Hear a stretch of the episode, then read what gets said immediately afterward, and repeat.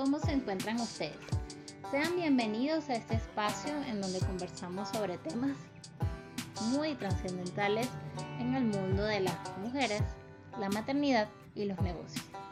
El tema de hoy va a ser una conversación sobre el mundo de los negocios y es un tema muy clave porque es la gestión del tiempo. Hablamos a veces de que el recurso más importante que tenemos en nuestra vida y en nuestros negocios son los recursos económicos, pero eso no es del todo cierto, porque más arriba que eso está el tiempo. El tiempo no se puede recuperar, el tiempo no se puede reciclar, pero sí se puede optimizar. Y aquí te voy a dar unos tips súper sencillos para que lo empieces a aplicar a partir de hoy con tu equipo y te voy a pedir que en la medida en que vayas viendo resultados, por favor me dejes tus comentarios por mis redes sociales. Acuérdate que estoy en Instagram y en LinkedIn como Lili Guerrero T. Así que no lo olvides. Ahora sí, sin más preámbulos, vamos a conversar sobre la organización de los espacios.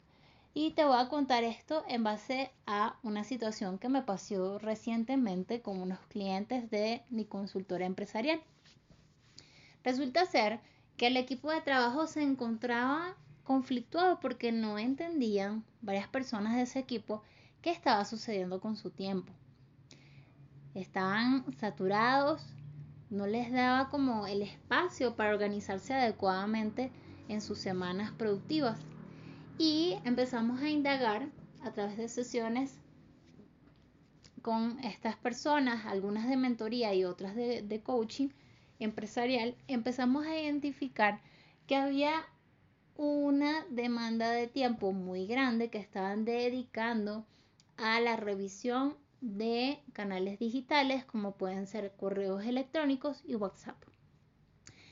Ojo, si tu compañía tiene personas que están dedicadas a la atención al cliente a través de estos canales, pues perfecto, está bien que se demoren las horas que se tengan que demorar. No hay ningún problema porque es el centro de su servicio como colaboradores de tu empresa. Sin embargo, en esta situación que te estaba planteando, era una agencia de marketing y necesitaban que el departamento de producción estuviese atendiendo sus horas necesarias para producir ese contenido que a pesar de que tenemos inteligencia artificial, el área de producción y de creatividad requiere de tiempo de dedicación profundo y de altas concentraciones para poder realizar las tareas con éxito. Y eso era lo que estaba pasando. El equipo de producción de, este de, de esta empresa se encontraba conflictuada porque el tiempo se les estaba yendo en revisar correos, recibir requerimientos a través de este canal y en interactuar con el equipo para organizarse a través de WhatsApp. Entonces pasan dos cosas claves. Primero, hay que delimitar el uso de los canales y darle su funcionalidad correcta para lo que fueron designados. Si tú tienes un correo electrónico y ese es el canal que no es para recibir comunicación urgente, porque la dinámica de correo no está hecha para eso, sino para habilitar conversaciones y requerimientos en plazo de 24 horas o menos. Pero no es un canal de comunicación inmediato. Entonces hay que separar, lo primero que hay que hacer, separar la realidad de que si te estás escribiendo por correo, tú no le vas a escribir a una persona que tienes una alta urgencia en que te conteste por un correo tú vas a ir hacia la, canal de comunicación más inmediato. En nuestro caso, en esta región latinoamericana se maneja mucho el WhatsApp.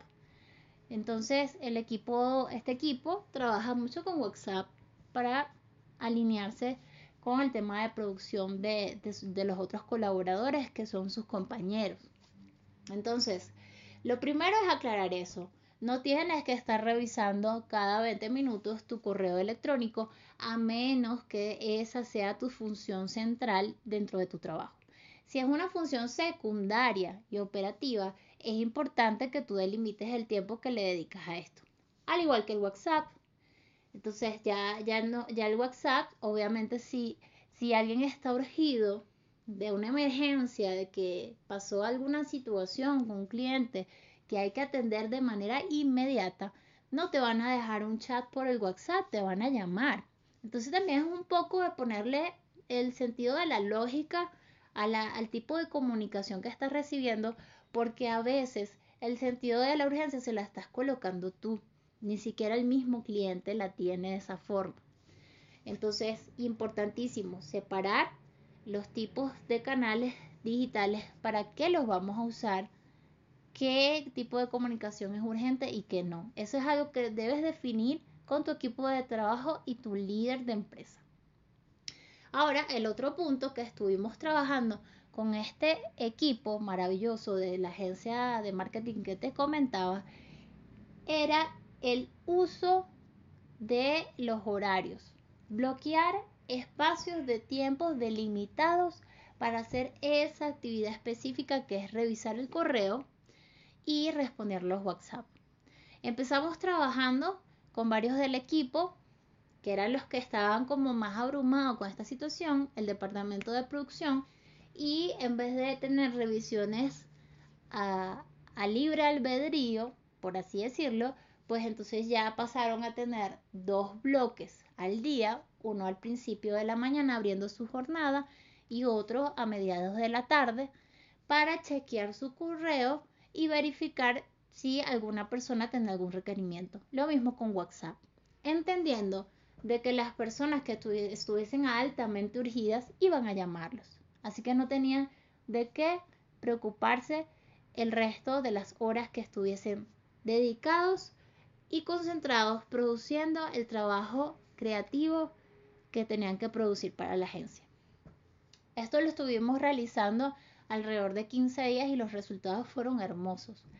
Eh, no, no se habían dado cuenta y nos quedamos locos todos cuando sacamos las cuentas, porque cuando a veces uno no se sienta a aterrizar, no termina por, por determinar el grado de afección que te genera toda la cantidad de tiempo que inviertes revisando los canales digitales. Cuando llegamos a, esa, ese chequeo exhaustivo para ver realmente cuánto tiempo les estaba demandando esto, varios del equipo estaban alrededor de las 3 y 4 horas diarias invirtiéndolas en la revisión de estos canales como una tarea operativa. Estamos hablando que alrededor de 3 o cuatro horas diarias representa prácticamente el 50% de tu capacidad productiva. La estás invirtiendo en simple chequeo y revisión de canales. Entonces, ojo con eso. Es cuestión de sentarse y hacerse conciencia en qué estamos invirtiendo nuestro tiempo o cómo lo estamos invirtiendo. Cuando nos, dimos cuenta de esto y pasamos a esta prueba que les dije, que fue colocar dos bloques al día de 30 minutos cada uno, es decir, una hora. Entonces tenemos que se recuperó aproximadamente el 20%, si no más, de la productividad. Entre el 20 y el 30% de la productividad logramos rescatar con ese simple cambio que te estoy diciendo.